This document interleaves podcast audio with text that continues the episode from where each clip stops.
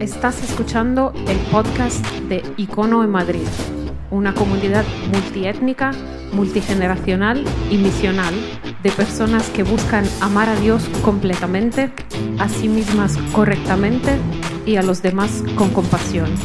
Este es el mensaje del domingo pasado. Abrimos las escrituras, icono. Eso es, pues vamos a abrir las escrituras. Seguimos nuestra serie que terminamos hoy, una serie que se llama Orgulloso, Orgulloso. primero, para los que no nos conocemos, me llamo Joel, soy pastor aquí en Icono, uh, parte del equipo de liderazgo, y este es uno de mis momentos favoritos de la semana y me encanta compartirlo con vosotros con todos. Ah, me encanta vernos cada semana, poder participar de la música, de la Santa Cena y de todo lo demás, y sobre todo poder participar juntos, de meditar en aquellas escrituras que no solo nos informan, sino que nos transforman, que es el objetivo de lo que tenemos delante, transformados. Ah, y una de las cosas que, si no me caigo antes, una de las cosas que me encanta de la comunidad es celebrar uh, debemos celebración a casi todo, es celebrar eh, lo que es Cristo aquí ahora. Y eso a través de celebrar a otras personas. Una de mis pasiones como pastor es celebrar y ver a otras personas crecer, ver a otras personas desarrollarse, ver a otras personas poner sus habilidades en juego y dar pasos en la vida. Y una de las cosas que más me gustan es ver lo que hemos visto esta mañana de graduación. Uh, con Abril graduándose de psicología y, y, luchando y todos los que estudiáis o habéis estudiado carreras uh, largas y sabéis el esfuerzo que eso lleva y la tensión, seguramente en, en, el último mes ha sido una locura para ella y me encanta ver eso y me encanta ver también a los más uh, jóvenes ya crecer y, moverse y que ahora pasan a ser parte de la iglesia. Y como decían Jara, los veremos ahora con nosotros, no solo para venir y sentarse, van a ser parte de todo lo que está pasando, ellos son la iglesia también. Ah, me encanta ver a otras personas ah, crecer, me encanta otras... En la iglesia, una de las cosas que más me gusta es ver a otras personas ah, servir, usar sus dones, a crecer en liderazgo, ayudar a otras personas a moverse hacia adelante y participar de todo lo que está pasando. Es una de mis pasiones y me encanta. Y eso está conectado con lo que vamos a ver hoy también. Eso está conectado con lo que vamos a hablar, eh, la idea de la que vamos a hablar en los próximos minutos. Ah, estamos en esta serie que se llama Orgulloso porque vivimos en un mundo orgulloso de muchas cosas, ¿sí o no? Ah, públicamente, esa es la idea del orgullo. Es, públicamente estoy orgulloso de.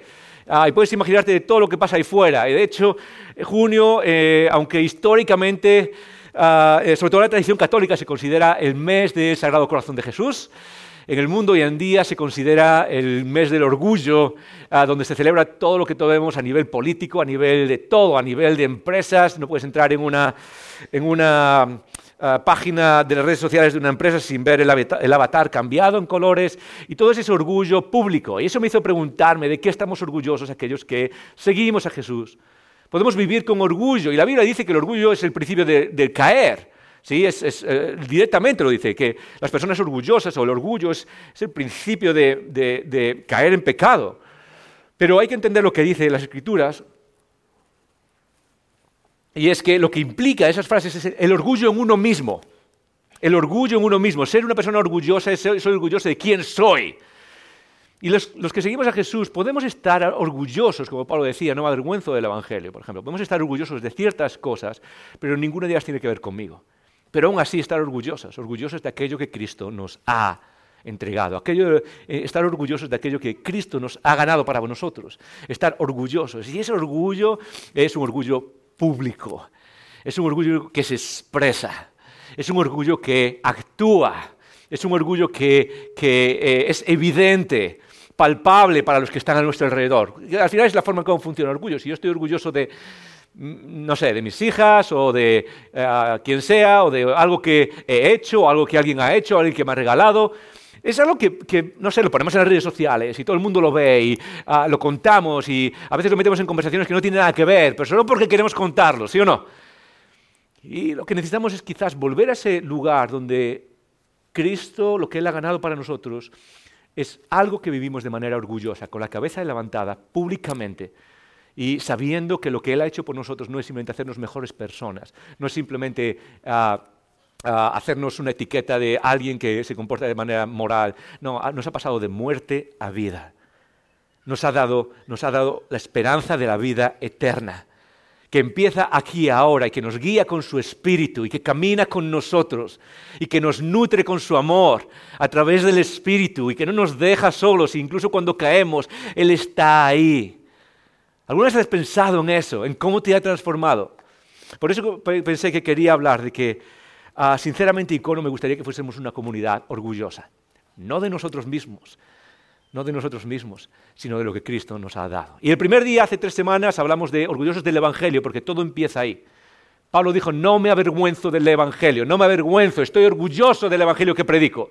Así que voy a ir a predicárselo a todo el mundo y voy a ir a hablar con todo el mundo, le dijo a los romanos. Así que estoy ansioso por llegar a Roma solo para poder hablaros de este increíble, maravilloso Evangelio que Jesús nos ha dado. Cueste lo que me cueste. Y si lees la historia de Pablo vas a ver que le costó muchísimo, le costó todo.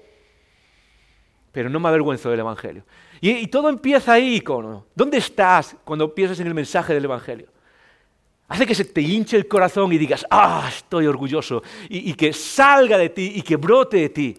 Y muchas veces en la iglesia hablamos de estrategias para hablárselo, decirle las cosas a los demás, hablamos de planes, hablamos de actividades, y sinceramente, mucho más lo que necesitamos es, introducir nuestras mentes y corazones en la verdad del Evangelio. Repetírnoslo, entenderlo, leerlo, maravillarnos, asombrarnos con el Evangelio, porque si, hacemos eso, que es el camino que debemos seguir, todo lo demás fluye, todo lo demás, eres imparable en el reino de los cielos orgullosos del Evangelio. La semana pasada hablamos de la, orgullosos de la iglesia, específicamente de las iglesias local, de la iglesia local. Y de cómo para muchos es cierto, hemos vivido momentos difíciles en las iglesias, y tenemos nuestras experiencias malas en las iglesias, sobre todo aquellos que venimos ya de mucha tradición cristiana, quizás si, eh, si esta es tu primera vez en, un lugar cristiano, si estás empezando ahora en el camino de Jesús, ah, quizás esto no resuena mucho contigo, pero para muchos hay malas experiencias cristianas, incluso en el mundo. La iglesia no es algo de lo que se está orgulloso. Sí, hace cosas buenas de vez en cuando, pero en general no es una palabra que genere orgullo. Y la idea es que Dios nos ha dado a la iglesia como la familia, la tribu espiritual de la cual estar orgullosos y ah, expresar nuestra fe y crecer en nuestra fe. Y como decía, no existe ni una iglesia que sea perfecta. De hecho, en el Nuevo Testamento todas las cartas se escriben a iglesias y la motivación detrás de esas cartas es que tenían problemas, muchos problemas, problemas graves. Y aún así estaban ahí, Dios podía hacer cosas increíbles. El icono, esto no se trata de una persona o de un grupo de personas, se trata de aquellos que valoramos la iglesia que Dios nos ha dado como plan eterno para reflejar su belleza al mundo. Y ah, sé que todos tenemos malas experiencias en la iglesia, pero sea como sea, me gustaría llevarte a ese lugar donde puedes decir, estoy orgulloso de la iglesia y, ¿por qué no?, estoy orgulloso de mi iglesia. ¿Dónde está Dani? Que estuvo? ¿Está Dani por aquí un segundo? ¿No está Dani por aquí? No, el otro Dani, Daniel, eh, que está en Icono Kids. ¿Ya, se han ido? Ah, vale. No sé si habéis visto su camiseta roja. ¿Habéis visto su camiseta roja? Tiene una frase que me dice, me encanta mi iglesia. Me encanta mi iglesia. Luego lo veis y sacarle una foto. Me encanta mi iglesia. ¿Podemos decir eso? Una pregunta de verdad. ¿Podemos decir eso? ¿Sí? ¿Podemos decirlo juntos? Ok, una, dos y tres. Ok, ahora otra vez para los diez que no lo dijeron, ¿ok? Esto es como, esto es como la curva B, empiezan unos poquitos, pero luego se van sumando más. ¿Lo decimos? Uno, dos y tres. Canta mi iglesia. Yo creo, que, eh, yo creo que algo cambia cuando empezamos a valorar lo que Dios está haciendo nosotros a través de la iglesia local. Empezamos a verla con distintos ojos. Empezamos a ver, como habláis, algunos hablaron en los iconogrupos esta semana, empezamos a ver los aspectos, sí, negativos, por supuesto, eso no hay que esconderlo, los fallos y las cosas que hay que mejorar. Pero naturalmente en la vida tenemos esa tendencia a señalar solo lo negativo. Esto va mal, esto va mal, esto no me gusta, esto es de acuerdo. Vale, pero ¿cuáles son las cosas positivas? ¿Y cómo ha usado Dios a esto que se llama iglesia para transformar tu vida y transformar el mundo? Y eso empieza pudiendo decir, estoy orgulloso y quiero que esto crezca y quiero que esto se vuelva más fuerte y más sano y mejor. Ok, esas tres cosas. De lo que voy a hablar hoy se, llama, el título de la conversación de hoy se llama Orgullosos de, y eso es algo que, no, no resuena muy bien, pero es orgullosos de trabajar para construir. Orgullosos de trabajar para construir. Las tres, las tres conversaciones de esta serie, orgullosos, de estas semanas son para nuestra casa, ¿ok? Son los mensajes que tengo este medio año, cada medio año suelo pararme y, querer, querer ah, llevarnos a algo que nos ayude a entender y a recordar, es como dar un paso y decir, ok, ¿qué estamos haciendo aquí? ¿Qué estamos haciendo aquí? Y uh, parte de eso es valorar lo que Dios está haciendo a través de la iglesia. Lo otro es estar orgullosos de, trabajar para construir. Y esto yo sé que está raro, suena raro, porque en general la idea de trabajar no es algo que nos dé orgullo, no es algo que nos dé orgullo. Da igual cuál sea tu trabajo. En general es como, sí, me gusta. Habrá algunas personas que pueden decir, a mí me encanta mi trabajo. Uh, y está genial, hey, me alegro por ti. Pero la mayoría de nosotros lo de trabajar no tiene mucho que, no se conecta mucho con la idea de, estar orgullosos del trabajo. Ah, para muchos lo del trabajo es, un mal que hay que padecer en esta vida. Y, da igual que sea el trabajo a través del cual cobramos un sueldo o cualquier otro tipo de trabajo. Siempre es algo como, ah, ah pero la vida, ah, una de las cosas más importantes de, la vida es precisamente esa mentalidad de trabajo y esfuerzo que aplicamos en vivir. Hay un problema en la sociedad de hoy. Si miramos cómo se define la sociedad de hoy, el mundo en el que vivimos, sobre todo el mundo noratlántico, occidental, ah, la vida se, define sobre todo por experiencias. Las personas queremos vivir, tener experiencias. Queremos pasar de una experiencia a otra experiencia. Experiencias de viajes, experiencias románticas, experiencias de relaciones, experiencias de diversión, experiencias de ah, sensualidad, experiencias de cualquier tipo. Lo que queremos es pasar de una experiencia a otra. Y de hecho, uno de los grandes males que vivimos hoy en día es el aburrimiento. La gente no quiere esos momentos entre experiencias. Necesitamos esa droga constante que nos hace sentir las experiencias de las cosas, sea lo que sea. Y el aburrimiento es un mal, de hecho es una excusa cuando oh, alguien viene y, hace algo mal. Y, ¿cuál, es, tu razón para haberlo hecho? me estaba aburriendo. Una de las cosas que les enseño a mis hijas, que creo que todos tenemos que enseñarnos, es aburrirnos. Nos haría mucho más sabios en este mundo si aprendemos a aburrirnos. Cuando mis hijas vienen, sobre todo desde hace años, ellas saben perfectamente cuál es mi respuesta. Están en un momento y a veces decimos, hoy no, no vamos a ver televisión. Ok, me aburro, papá. Está bien, no pasa nada por aburrirse, es algo bueno. Dale sigue aburriéndote un rato. Hay que aprender a aburrirse. ¿Por qué? Porque nos hemos hecho adictos a las experiencias. Y eso tiene una consecuencia. hacernos adictos a las, experiencias nos lleva a hacernos adictos a consumir, no es nuevo para ti esto. Tú sabes que la sociedad en la que vivimos es consumista, es de consumo, consumimos, consumimos, consumimos. Da igual a dónde vayamos, todo se ve como, una oportunidad de consumir, como una oportunidad de, obtener cosas, de, consumir cosas, consumir experiencias sobre todo, consumir viajes. He viajado aquí, nada malo con viajar en general, pero es, es la mentalidad global, experiencias y consumir, experiencias y consumir. Pero hay, algo, hay una realidad y que es que la vida, la vida real, la vida no es algo que experimentas, ni es algo que consumes.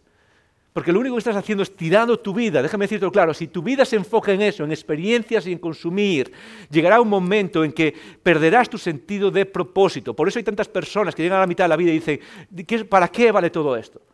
¿Por qué? Porque te has dedicado toda tu vida a experimentar cosas, a ganar experiencias y a consumir, consumir, consumir. Y por supuesto, la máquina, la máquina empresarial, la máquina marketing apunta a eso constantemente. Hey, consume y ten experiencias, consume y ten experiencias, porque es lo que les interesa. Pero no es lo que a nivel humano crea algo en ti. Lo que despierta propósito eterno en ti no es experiencias, no es consumir, es, di la palabra conmigo, construir construir y trabajar. Vuelvo a los ejemplos que ponía antes. Muchos queremos la experiencia del amor, pero no queremos trabajar para construir una relación que nos permita experimentar ese amor en la vida. Por ejemplo, en el matrimonio. El, matrimonio es trabajo. ¿Amén? Solo los casados lo han dicho.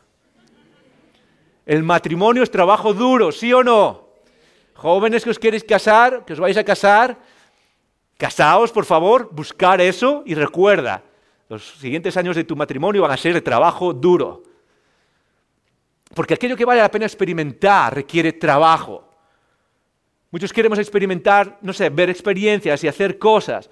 Ah, queremos, queremos experimentar lo que significa tener un futuro y sentirnos, pero no queremos pasar por el trabajo de lo que acabamos de celebrar ahora, de una carrera, dos carreras o una carrera y un máster y la experiencia laboral y trabajar, trabajar. Y ojo, lo entiendo, déjame hacer un paréntesis aquí. Vivimos en un mundo que no valora el esfuerzo de trabajo para construir algo. Lo entiendo. En, este mundo no se valora. En este mundo, hablaba hace poco con alguien que tiene toda la razón y me decía, yo decía, eh, tenemos que tener una ética de esfuerzo. Y me decía, no vale la pena en este mundo. Si tú eres una persona que trabaja bien en su trabajo, te toman, eh, se aprovechan de ti, abusan de ti, ah, eres la persona menos valorada. Hoy en día tienes que ser esa persona que se escaquea y que, y que trata de hacer lo menos posible. Lo entiendo, lo entiendo. Por eso precisamente quiero que hablemos de qué significa estar orgullosos, de ser personas que Dios ha bendecido para esforzarse por algo. La vida no es solamente una experiencia, es algo que construyes. Recuerda eso. Cuando pasan los años te das cuenta que la vida no es, algo que, no es una experiencia, es algo que estás construyendo, decisión tras decisión, esfuerzo tras esfuerzo, disciplina tras disciplina. Y la disciplina, ¿sabes qué es la disciplina? La disciplina es muy fácil. Es hacer algo que no quiero hacer ahora para conseguir algo que quiero conseguir después. Eso es disciplina. Es hacer algo que no quiero hacer ahora para conseguir algo que quiero conseguir después. La disciplina en estudiar que Abril nos ha demostrado durante todos estos años es, ahora no tengo ganas de estudiar, nadie tiene ganas de estudiar, pero lo hago porque quiero conseguir algo después. La disciplina del matrimonio eh, o la disciplina de invertir y trabajar en el matrimonio es, no tengo ganas de hacer esto ahora, pero lo que quiero es un matrimonio saludable, bueno, dentro de cinco años. Y eso requiere trabajo. Construir una vida requiere, da igual lo que te digan, Construir una vida requiere trabajo. Y el esfuerzo, al final de todo, quédate con esto. Porque vivimos en una época utilitarista. utilitarista. ¿Qué quiere decir utilitarista? Que nos preguntamos si algo vale la pena hacerlo o no solo por los resultados que tiene hacia afuera.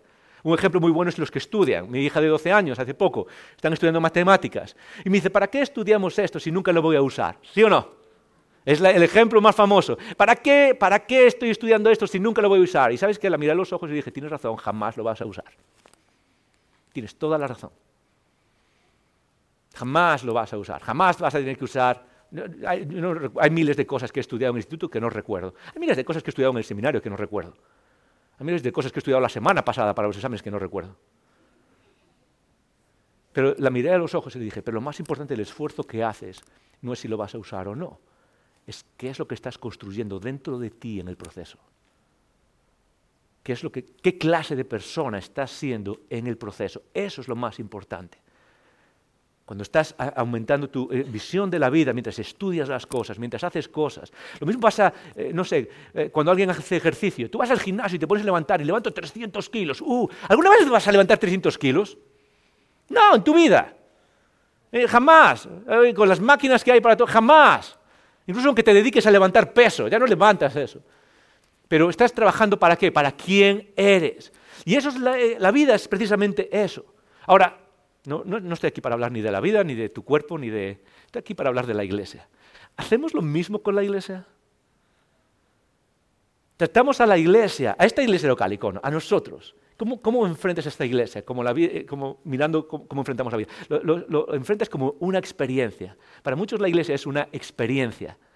Voy a experimentar algo. Y, la, forma de saber eso es que cuando venimos a la iglesia, sobre todo los domingos hablamos, la iglesia es más que los domingos, pero no es menos, y venimos a los domingos y muchas veces venimos pensando, eh, necesitando una experiencia. Y sabes que estás tratando de vivir una experiencia cuando sales y dices, ah, hoy no me sentí bien, hoy no, no, no fue tan bien hoy. Y lo que, lo, que, muchos hacemos es tratar a la iglesia como si fuese una experiencia, lo cual nos lleva, nos lleva a consumir. Venimos para consumir. Venimos para consumir. Las escrituras te hablan, me hablan de que nuestro papel como seguidores de Jesús es muy, muy, muy distinto. Y que jamás podremos entender lo que significa ser iglesia y estar orgullosos y ver la dimensión de la historia a la que Dios te está llamando. La dimensión de la misión y la historia a la que Dios te está abriendo la puerta y está diciendo, ven, porque vas a descubrir propósito eterno como jamás te has imaginado. Pero eso no se hace con ah, disfrutando de experiencias. No se hace en la vida ni se hace en la iglesia. La clave de la vida, la clave de la vida en muchos casos es ese trabajo para construir, sea lo que sea. Que va lento y que poco a poco pasan los años y de repente miras, das un paso atrás y dices, esto es lo que he construido con los 10 años que Dios me ha dado de vida, esto es lo que he construido con los 50 años que Dios me ha dado de vida, esto es lo que en mi libertad que Dios me ha dado he podido construir. Soy un, en cierto modo, soy un artista de mi propia vida. Con la ayuda del Espíritu Santo, con la fe, o si no eres cristiano no sigues a Jesús, simplemente con tu libertad, pero somos los artistas de nuestra propia vida. Y muchos de nosotros hemos, simplemente dejado ese honor eh, y ese privilegio, esa, esa capacidad de poder moldearnos, sobre todo a la imagen de Cristo, simplemente por ganar experiencias. Pablo, allá por el año 60 más o menos, escribe una carta a una iglesia que es muy posible que se pueda ver como un desastre. Ah y escribe una carta en 1 Corintios. 1 Corintios, lo podéis buscar. Dani, ¿puedes ponerlo en pantalla? 1 Corintios. Eso es, 1 Corintios 3.10. Pablo les está hablando de, de, básicamente de cómo vivir en la iglesia, de cómo, de cómo actuamos en la iglesia. Recuerda, hay un lenguaje un poco confuso que muchas veces individualizamos, ¿ok? Es decir, Pablo me está hablando a mí, no. Recuerda, lo que vamos a leer, Pablo nos está hablando a nosotros, a nosotros, a ti ahí donde estás, pero como parte de esta tribu, de esta familia. Y Pablo lo que empieza diciendo es, conforme a la gracia que Dios me ha sido dada, 1 Corintios 3:10, conforme a la gracia de Dios que me ha sido dada, yo como perito, como perito arquitecto puse el fundamento y otro construye encima, pero cada uno mire cómo edifica. ¿qué es lo que está diciendo Pablo? Pablo está hablando de, él ha fundado esta iglesia y él tiene la autoridad apostólica del Señor para ir y, plantar las iglesias y establecer el fundamento. Y en otro lado lo dice, dice, Cristo es la piedra angular, es esa piedra sobre la cual todo se sujeta, y luego los apóstoles y profetas han, puesto el fundamento y ya está, ese fundamento ya está puesto, está seco. Ahora las iglesias van construyendo sobre eso. Es decir, solo hay un fundamento, solo hay ah, una piedra angular, pero la iglesia va construyendo sobre eso de acuerdo al lugar en el que están y a cómo avanzan. Ah, y eso es lo que hacemos tú y yo. Dos detalles, en primer lugar, es el, fundamento y la piedra angular no se pueden cambiar. Eh, lo ha puesto el Señor. Y solo hay uno. Y los apóstoles no son algo que, no sé, yo sé que conocéis muchas veces, se habla de apóstoles por aquí, apóstoles por allá, y el sumo pontífice apóstol, pero la realidad es que Dios nombró a estos apóstoles, han puesto ese fundamento y nuestro nuestra labor no es cambiar ese fundamento, sino construir sobre ese fundamento, edificar sobre ese participar de la misión que Dios nos ha dado construyendo, haciendo algo sólido. Pero Pablo tiene una advertencia, porque había personas en la iglesia de Corinto, como la hay entre nosotros y en cualquier comunidad del mundo cristiana. Hay personas que van construyendo, pero van construyendo con diferentes actitudes, con diferentes formas, con diferentes, algunos incluso queriendo cambiar los fundamentos o queriendo cambiar cosas o valorando más una parte que otra parte. ¿Os acordáis? Es que en la primera parte de Corintios él habla de gente que dice que yo soy de la escuela de Apolos y yo soy de la escuela de Pablo. Ah, no, yo, no, soy de la escuela de otro y la mía es mejor y la tuya es mejor. Y cada uno va tratando, y Pablo está diciendo, ¿estamos locos o qué? Vamos construyendo todos, cada uno de los que somos parte. Nuestra labor es construir. Dice, y esto y otro construye encima, pero tiene una advertencia. Pero cada uno mire cómo construye, cómo edifica, cómo sigue hacia adelante. Esa es la advertencia para ti y para mí, icono. Pero cada uno mira cuál es su parte dentro de este edificio, dentro de, esta familia, y mire cómo, y la idea de cómo es mirar la actitud, la disposición, la, entrega que hay a construir esto. De hecho, sigue con el ejemplo y dice, bueno, ah, ah, porque nadie puede, ah, en el versículo 11, nadie puede poner otro fundamento que el que está puesto, el cual es Cristo Jesús. Y si sobre este fundamento Ahora vamos a hablar de nosotros. Si sobre este fundamento alguien construye con oro, menciona con plata, con piedras preciosas, madera, heno, hojarasca, la obra de cada uno se hará manifiesta. Ok, voy a parar aquí. Todas esas cosas que se usan, desde el oro hasta la hojarasca, son diferentes metales, unos que valen muchísimo, otros que no valen para nada. Y a lo que se refiere esa metáfora es a la forma o la actitud y el contenido de cómo construimos esto que se llama iglesia de qué es lo que haces, de cuál es tu papel dentro de la iglesia, sea cual sea. Cada uno tiene un papel distinto.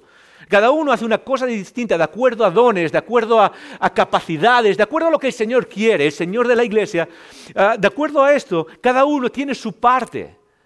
Quizás tu parte es ser parte de un, equipo como hospitalidad y ayudar a las personas a, sentirse bienvenidas. Quizás tu parte es, ah, no sé, ah, misiones y ser parte del equipo que ahora, no sé, nos van a guiar a Ruanda y poder ayudar con eso. Ser parte de... Hay, diferentes cosas y cosas que aún no existen, pero la idea es que tú tienes una parte en esto. Y ahora la pregunta es, ¿cuál es tu actitud y tu, uh, y tu esfuerzo y el contenido, cómo lo haces? Porque no todos son iguales.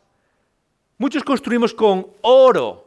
Y lo he visto, muchas personas construyen con oro, quiere decir que construyen con cosas que son increíbles en el sentido de darse completamente, de hacerlo con, integridad, de hacerlo como darse al 100%. Otros lo hacen con qué? Con paja. Es como, bueno, sí, yo estoy sirviendo, yo estoy haciendo, yo estoy construyendo, yo estoy, soy parte activa de esto, sea lo que sea lo que signifique. esto no va de, ah, puedo dar mucho, no va de eso. Lo que va es de cuál es el papel que estás jugando y cómo lo estás jugando. Porque la promesa es que al final la obra de cada uno va a ser manifiesta. ¿Alguna vez te has pasado que has trabajado en grupo? ¿A cuántos os gusta trabajar en grupo en el instituto y en la universidad? ¿A alguien le gustaba trabajar en grupo? ¿Una persona, dos personas, tres personas? ¿También? ¿Sí? ¿Isabel? ¿Alguien por aquí? ¿Os gusta trabajar en grupo? ¿También? ¿Sí? Ok. ¿Qué personas más raras? No, es broma. Es broma. A mí no me gustaba nada trabajar en grupo. ¿Sabéis qué es lo que menos me gustaba trabajar en grupo? Es que siempre hay el típico que se esconde. ¿Sí o no? Trabajas en un grupo de seis personas y siempre hay tres o cuatro que lo hacen bien, pero siempre hay el tío que es que no pude, es que mi parte, a ver si alguien la puede hacer. ¿Sí o no? Siempre hay esa persona, siempre, todos los grupos. Es casi milagroso que haya alguien así. Seguramente el Señor los manda para darnos paciencia como a siempre, hay, siempre hay personas que sirven y que quieren ser parte, o que tienen que ser parte, o que deciden ser parte, pero es como, yo estoy aquí y no, no quiero ser parte realmente. Y lo que Pablo está diciendo, inspirado por el Espíritu Santo, es que va a llegar un momento en el que todo lo que hacemos, todo cómo trabajamos, cómo, cómo, somos parte, cómo vivimos la actitud de trabajar para construir en la iglesia. Es decir, no vivir la iglesia como una experiencia y como vengo y, que, me siento y voy y consumo. Eh, lo que Pablo está diciendo es, todo eso al final se va a hacer evidente. No, hay forma de esconderse. Sigue diciendo, ¿por qué? ¿Por qué va a ser evidente? Porque el día lo declarará por el fuego será revelado. Será revelado cómo hemos servido, cómo hemos construido, cómo hemos, qué actitud hemos tenido frente a ser parte de la iglesia. Eh, eh, ¿La actitud fue de, vivir experiencias y de consumir? ¿O fue de construir y de dar y de, eh, de, involucrarse y de mirar y decir, Señor, tú nos has dado esta misión para que el mundo lo vea, queremos brillar como iglesia, ¿cuál es mi parte? Y la obra de cada uno, sea cual sea, el fuego la pondrá a prueba. Sigue diciendo, si permanece la obra de alguno que, sobre, que sobreedificó, es decir, que siguió construyendo, recibirá su recompensa. Pero si la obra de alguno sufría, se quema, es decir, al final fue hoja seca, fue paja, pues nada, esa, al final sufrirá pérdida, si bien él mismo será salvo, aunque así como por fuego. Lo que quiere decir esa última frase es que nada, nuestra salvación no depende de lo que hagamos. Esto no, esto no va de, hey, tengo que hacer cosas para que Dios me acepte. Dios te acepta y te ama en Cristo Jesús por la fe, punto final, ya está. Tú eres aceptado, tú eres aceptada, Dios te ama. Esto no va de ganar nada. La idea de construir, la idea de ser parte de esta iglesia y de no vivirla de manera consumista, icono. La idea de ser parte y decir, oh Señor, ayúdanos a, edificar esto, ayúdanos a, que el mundo pueda verlo, ayúdanos a moverlo hacia adelante. No, no tiene que ver, no, no ah, viene del miedo de no ser aceptados por Dios. Tiene que fluir del el amor y de la verdad de que hemos sido aceptados. Y eso no está en juego. Dios no está diciendo, hey, ¿sabes qué? Si tus obras no, si lo que construyes no, si tu actitud no es correcta, quizás te vas para el otro lado. No, lo que está diciendo es, vas a ser salvo, yo te quiero conmigo. Pero has comprendido bien lo que, lo que Él nos ha dado. Estás orgulloso, orgullosa de lo que Él nos ha dado y lo que Él puede hacer a través de juntos, de lo que somos. Cuando todos vivimos no con una mentalidad consumista, una mentalidad de experiencia como lo hace el mundo, sino que somos personas dadas a trabajar para construir. Y eso implica aquí la iglesia, pero voy a extenderlo. Matrimonios. En un mundo donde cada, por cada esquina sale un divorcio. Es como, no sé. ¿Qué pasa si somos aquellos que dedicamos y nos comprometemos al esfuerzo de trabajar en nuestros matrimonios? No a la experiencia solo. Porque esto es una promesa y no, no, viene en la Biblia, ¿ok? Pero es mi promesa. Si tú trabajas en tu matrimonio guiado por el Espíritu Santo, guiado por Dios mismo, al final ese trabajo los resultados van a aparecer tarde o temprano. La experiencia va a aparecer. Pero si tú te enfocas en la experiencia simplemente y, en evitar todo problema y, simplemente eh, pasarlo bien y cuando las cosas van mal empiezas a pensar, ah, esto no vale la pena, nunca, nunca vas a llegar a ese lugar donde descubres el poder y la, la salud de un matrimonio en Cristo. En las carreras, en nuestra vida en la sociedad. ¿Qué tal si nos esforzamos y somos personas?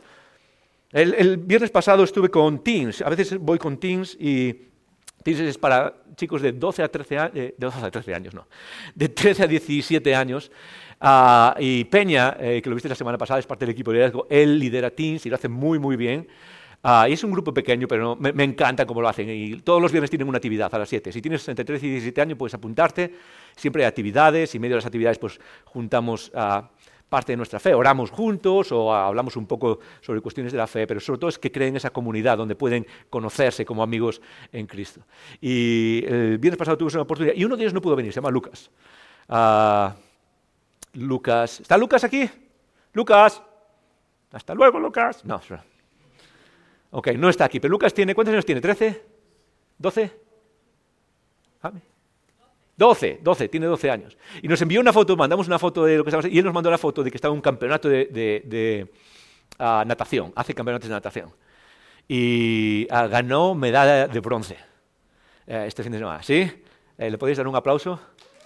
Muy bien hecho. Muy bien hecho. Ah, hablando sobre Lucas con Gami, me contó lo que nadie ve. Porque todo el mundo vio, ok, estaba con la medalla de bronce y lo celebramos. Le dije, oye, qué guay. ¿Sabes qué es lo que nadie ve? Que Lucas nada dos horas todos los días entrenando. Que Lucas entrena todos los días dos horas. Y si no me equivoco, se levanta temprano, muy, muy temprano, y entrena dos horas todos los días. Yo creo que tiene escamas el chaval. Pero el resultado viene porque hubo un compromiso en trabajar para construir algo que da sus resultados. A mí, a, mi hija siempre le digo, ah, ¿qué pasa si hago esto y no lo consigo? Si no lo consigues hay miles de cosas en la vida que no se pueden conseguir.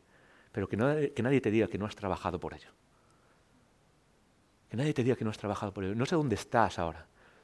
Pero yo sé que el mundo te está diciendo que trabajar para construir es algo de lo que no tienes que estar orgulloso que viven mejor aquellos que no hacen nada, aquellos que culebrean su vida hacia el éxito y que, y que no vale la pena el esfuerzo. ¿Sabes qué? Déjame decirte, esas personas, ese mundo está equivocado. El esfuerzo vale la pena. El esfuerzo vale la pena por lo que Dios puede hacer a través de ti. El esfuerzo vale la pena por lo que Dios puede hacer en ti mientras haces eso. Sea lo que sea. Volviendo a la iglesia, el esfuerzo vale la pena. Pablo nos lo está diciendo porque todos estamos construyendo algo. Todos estamos construyendo algo. Y el aviso, el aviso es demasiado importante. Pablo sigue diciendo en el versículo 16, no sabéis que sois templo de Dios y que el Espíritu Santo mora en vosotros. Y aquí viene la advertencia. Normalmente leemos, ah, yo soy el Espíritu Santo de Dios y Dios mora en nosotros. Pablo va a decir eso tres capítulos después, refiriéndose a individuos y diciéndonos, el Espíritu Santo mora en nosotros. Pero en este momento no está hablando de ti y de mí, está hablando de nosotros de nosotros. ¿No sabéis que la iglesia juntos, los cristianos juntos, sois el templo de Dios? Y cada uno participa y construye y hace y pone un ladrillo y otro va a buscar la arena y otro va a buscar agua y otro va a buscar cemento, otro lo mezcla, otro levanta, otro monta los andamios, otro va a buscar, va a comprar los tubos y todos juntos vamos construyendo, vamos moviendo esto hacia adelante. Y dice, ¿no sabéis que sois templo juntos? Somos el templo que refleja la belleza de Dios a este mundo. El Espíritu de Dios mora en vosotros. Y ahora viene la advertencia. Si alguno destruye el templo de Dios, Dios lo destruirá a él. Si alguno no construye con oro, si alguno no construye con lo mejor que tiene, si alguno no construye con, con ganas y con buena actitud, entonces no puede decir que está del lado de Dios. Porque Dios no quiere algo que destruya a su iglesia. De hecho lo dice porque el templo de Dios, que sois vosotros juntos otra vez, ¿eh? juntos, dice, es santo.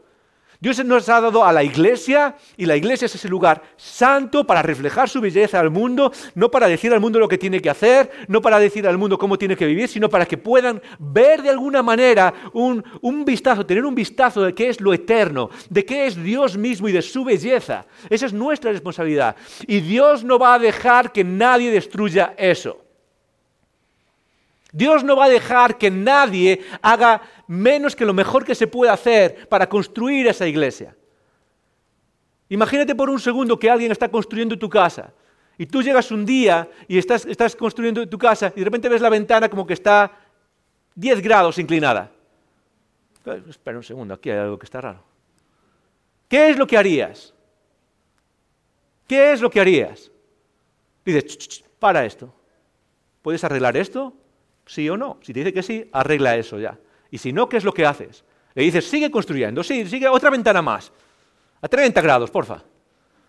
¿Qué es lo que le dices? Muchas gracias, que venga el siguiente. ¿Sí o no? Si nosotros hacemos eso con nuestras cosas, ¿qué crees que es lo que está haciendo Dios con la iglesia en la cual ha puesto su espíritu? Dios quiere que todos seamos esa parte que construye. Y nos estás llamando a algo muy, muy, muy importante. Pero todo empieza también con ser, estar orgullosos de que ese trabajo no es en vano, dice.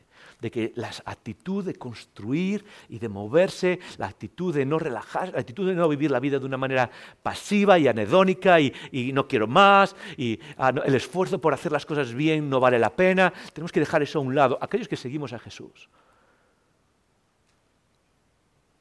un entrenador de Estados Unidos, este es siempre pero un entrenador de, Estados Unidos de los, de San, Francisco, de los San Francisco 49ers, un, grupo de, un equipo de fútbol. Uh, escribió un libro que se llama El resultado se ocupa de sí mismo. El resultado se ocupa de sí mismo. ¿Y sabes qué quiere decir eso? Su filosofía era muy sencilla. Tú haz lo que tienes que hacer, hazlo bien y el resultado llegará sí o sí. Orgullosos del esfuerzo y del trabajo. 500 años antes, un profeta vino, se llama Ageo. Y Ageo habla exactamente de lo mismo, es la misma cosa. ¿Y sabes por qué lo voy a leer? ¿Por qué? Porque lo que refleja esto es que esto no es simplemente una idea pasajera, es parte del corazón de Dios para aquellos que somos parte de su pueblo. Es parte del corazón mirarnos y decirnos, oye, ¿qué es lo que estás haciendo por mi casa? ¿Qué es lo que estás haciendo por mí, por la tribu, por aquello que va a reflejar mi gloria al mundo? En Ageo era el momento que tenían que reconstruir el templo que básicamente era la forma de reflejar su gloria al mundo, reconstruir el templo. Y estaban solo los fundamentos, había unas pocas cosas. Pero ¿sabes qué pasó? Llegó un momento en que la gente estaba como, ah, tengo otras cosas que hacer. La primera excusa, la primera excusa que tenemos todos en cuanto a eh, darnos a construir y al sacrificio de trabajar para construir, siempre es tengo otras cosas que hacer. Y Dios manda al profeta Ageo y tiene un mensaje súper directo, súper directo, que refleja el corazón de Dios igual en todo esto. Dice así. Geo 1.2. Dice, así ha hablado Jehová de los ejércitos. Así esto es lo que dice. Dice, este pueblo lo que dice es, ah, aún no ha llegado el tiempo, el tiempo de que la casa de Jehová sea reedificada. Es lo que está diciendo. básicamente lo que está diciendo es, mira, a Geo tienes un mensaje, le vas a decir, mira, e, esta gente, este pueblo, e, estaban construyendo el tiempo, pero lo que dice es, ah, no, no, lo están haciendo, se están dedicando a otras cosas, y la excusa que ponen es, ya, es que el momento aún no ha llegado, este no es el momento bueno para mí. ¿Nos suena esa forma de pensar? Es que aún no ha llegado el momento. La casa de Jehová, para que la casa de Jehová sea reedificada. Entonces vino palabra de Jehová por medio del profeta Jehová. Y ahora es cuando le va a hablar. Ok, no ha llegado el momento para reedificar mi casa. No ha llegado el momento de construir. No ha llegado el momento de edificar y que la gente pueda ver la gloria del Dios viviente a través de todas estas cosas. Dice, ah, entonces, pero sí es momento para vuestro tiempo, para vosotros, para habitar en vuestras casas artesonadas y esta, y esta casa está aún desierta. Interesante, porque una de las dificultades más ah, grandes que hay, uno de los impedimentos más grandes que hay, es la tensión que hay entre eh, darnos al reino y construir el reino o construir nuestras propias vidas, luchar solo por nuestras propias vidas, mirar solo para lo que nosotros necesitamos. Está aquí, está en el Nuevo Testamento y está en otros sitios. Después lo vamos a ver en palabras de Jesús. Es la misma lucha y es la misma decisión que tienes que tomar. Es qué es lo que estás... Y la, tentación es, no, ¿sabes qué? Yo me voy a ocupar de mí. Yo me tengo que ocuparme de mí. Tengo que ocuparme de mí.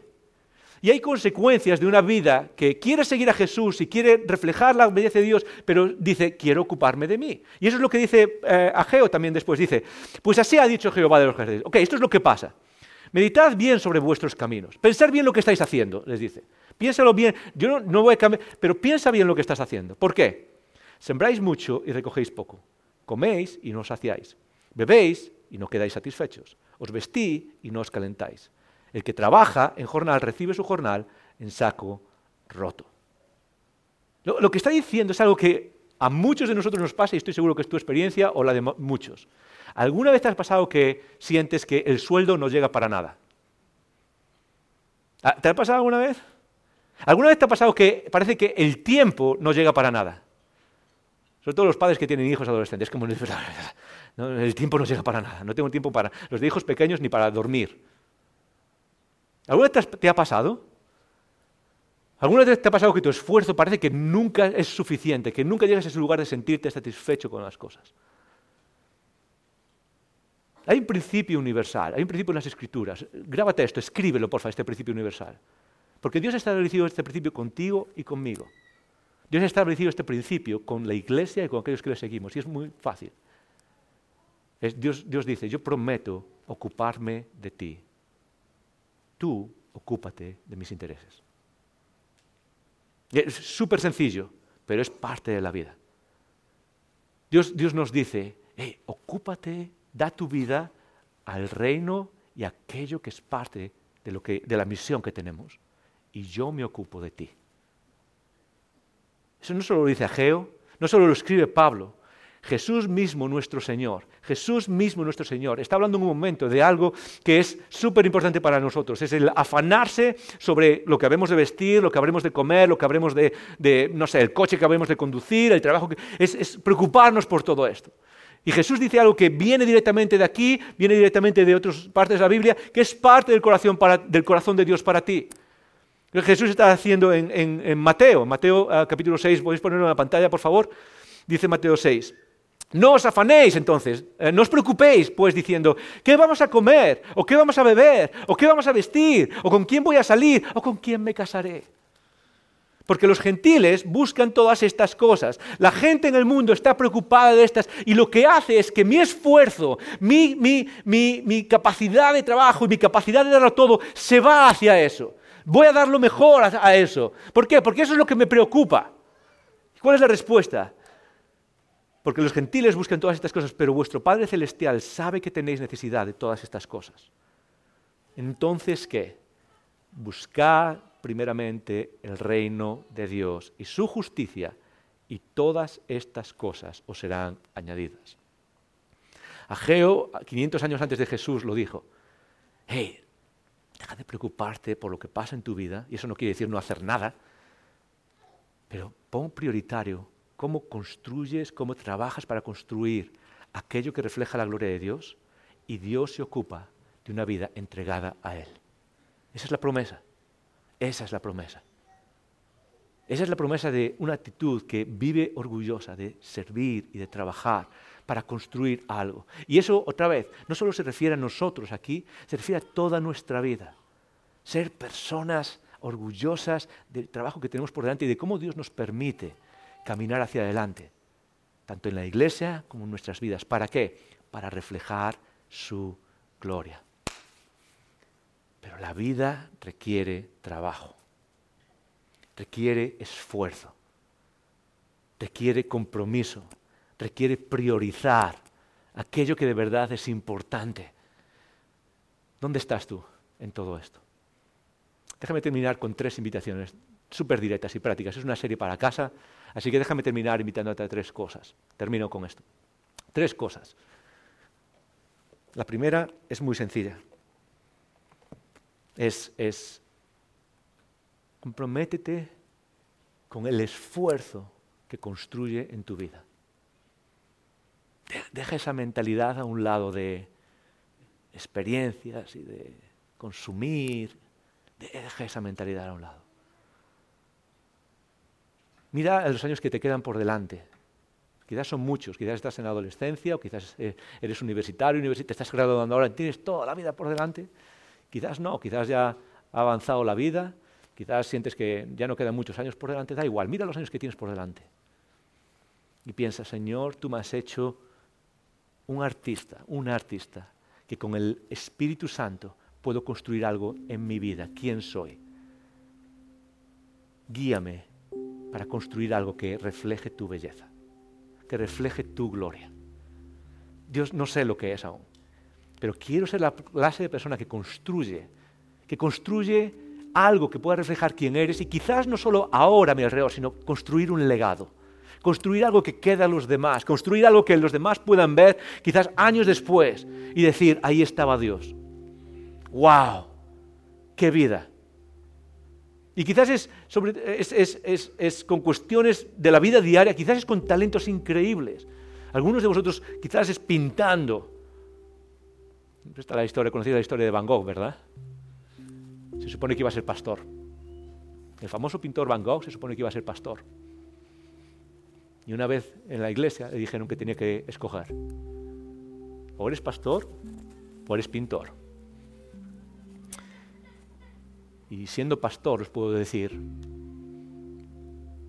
Van Gogh escogió pintar y dejar la iglesia.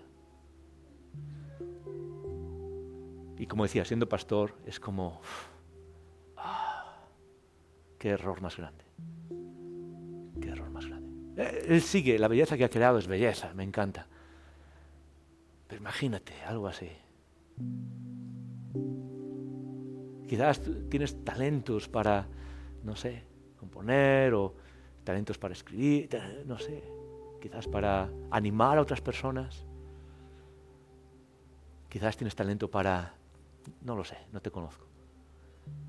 Pero ¿qué tal si miras para adelante y dices, Dios, quiero dejar la vida de consumir Estoy orgulloso de que tú me has hecho un ser que puede construir, que puede trabajar para construir algo duradero, algo bello, algo que refleje quién eres, en mi matrimonio, en mi familia, en mi carrera, en mis, en mis hobbies. Lo segundo que quiero hacer es más directo aún, quiero invitarte a servir en icono. Si no lo estás haciendo, quiero invitarte a que participes en la mayoría de los equipos tenemos una filosofía y es servir un domingo al mes, solo un domingo al mes.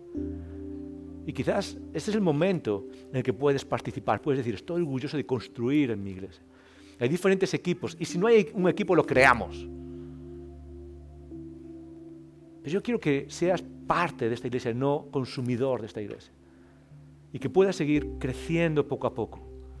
Así que te invito a que pases por la página web eh, donde pone quiero servir, buscas un equipo y te apuntas y eres parte de esto. Y la oración que tenemos siempre es, mi oración por cada equipo de servicio es, Dios, sorpréndeles ahora. Esta semana, Dios, sorpréndeles con tu presencia. Dios, sorpréndeles con lo que tú vas a hacer a través de lo que ellos están haciendo. Y seas quien seas, tienes lugar. Si tienes 12 años y acabas de salir de aquí, si quieres servir, puedes servir. Si tienes 86 años, puedes servir. Si aún estás explorando la fe y no estás convencido de nada, puede servir. Pero no te quedes en el banquillo, no te quedes simplemente consumiendo. Sé una persona que construye en el nombre de Jesús.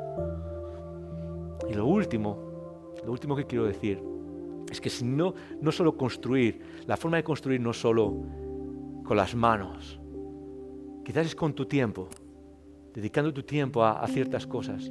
Talento, quizás es dando generosamente. Y con los últimos meses hemos estado un poco planos en las finanzas que tenemos. Y lo que quiero es invitarnos a que construyamos con medio de lo que damos financieramente a la iglesia también. Que seamos personas que se comprometen a decir, ok, aquí tengo lo que tengo. Lo voy a dar. Y quiero construir y quiero que podamos seguir adelante. Porque quiero ver el futuro de la iglesia y poder decir, estoy orgulloso de esto. Así que sea como sea, da igual. No, eso es algo que tienes que hablar tú con Dios, no conmigo.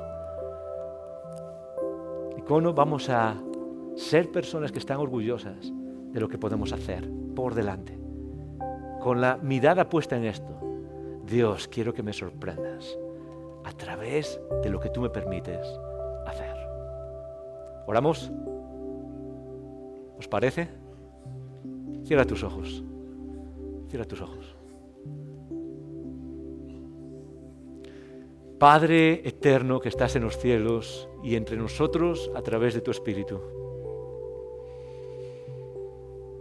Ah, gracias por la iglesia. Y gracias porque la misión que tú pones delante de nosotros. Gracias por